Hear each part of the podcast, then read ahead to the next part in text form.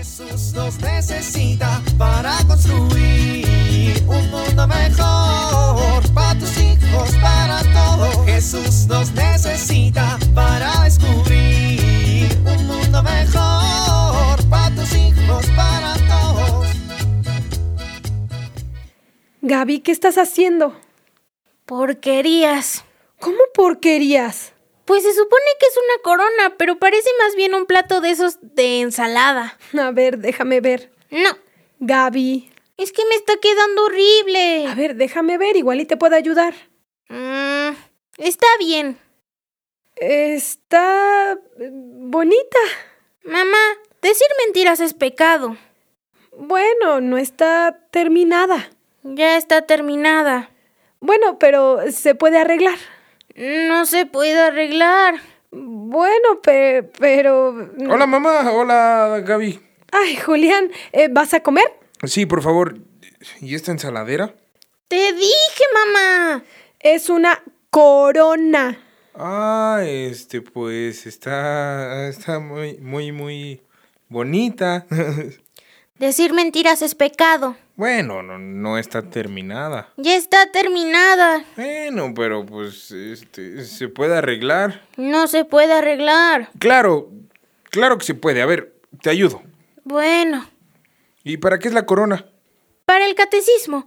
Dice la madre que es para que descubramos y proclamemos a Jesús como el rey de nuestras vidas, teniendo la cruz como signo de compromiso y pertenencia al reino de Dios. Qué interesante. Pues sí, pero podríamos reconocerlo sin necesidad de hacer esta ensaladera. A ver, Gaby. Creo que el objetivo de la dinámica es que mientras lo haces vayas pensando en lo que vas a hacer.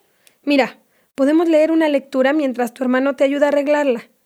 En Filipenses está esta lectura. El que era de condición divina no consideró esta igualdad con Dios como algo que debía guardar celosamente. Al contrario, se anonadó a sí mismo, tomando la condición de servidor y haciéndose semejante a los hombres, y presentándose con aspecto humano, se humilló hasta aceptar por obediencia la muerte y muerte de cruz.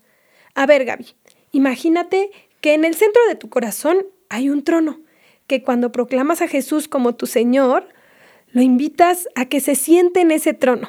Desde ahí, Él te irá diciendo qué es lo que debes hacer y cómo lo debes hacer. Terminamos. ¿Cómo ves?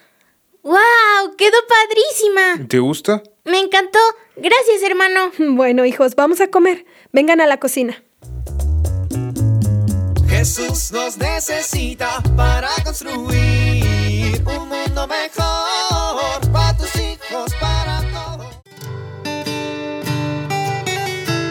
Había una vez un niño que ya no quería sentarse a comer a la mesa. Tenía miedo. Él decía que iban a salir por debajo de la mesa muchas hormigas y esto le daba mucho miedo. Un día su mamá se acercó a platicar con él para preguntarle por qué pensaba que iban a salir hormigas si nunca habían salido. Y él le dijo que su papá le había dicho que no tirara las migajas porque se hacían hormigas. Y claro, el niño empezó a imaginarse que la migaja salía una pata, salía otra pata, salía la cabeza y de repente ¡zas! se convertía en hormiga. Y esto no era lo que quería decir el papá. El papá solo dijo que no tirara las migajas porque iban a salir las hormiguitas buscando la migaja. Pero claro, esto no entendió el niño.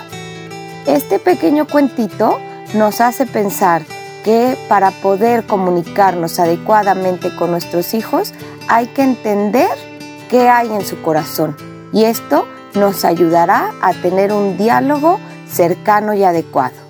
Soy Pilar Velasco.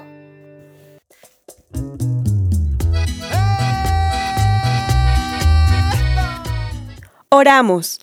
Oh Cristo, tú eres mi Rey, dame un corazón caballeroso para contigo. Amén.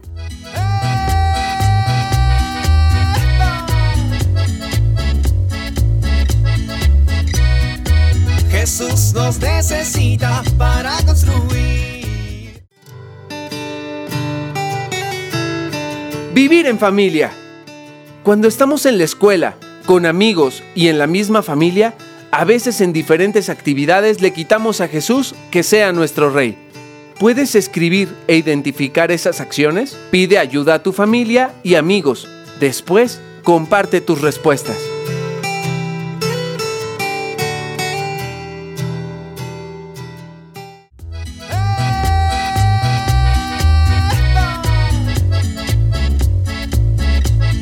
Te invitamos a compartir y dialogar este encuentro de la serie Mi Catecismo Parroquial con tu familia. RCP es un programa de PPC México al servicio de las comunidades parroquiales. Hasta la próxima.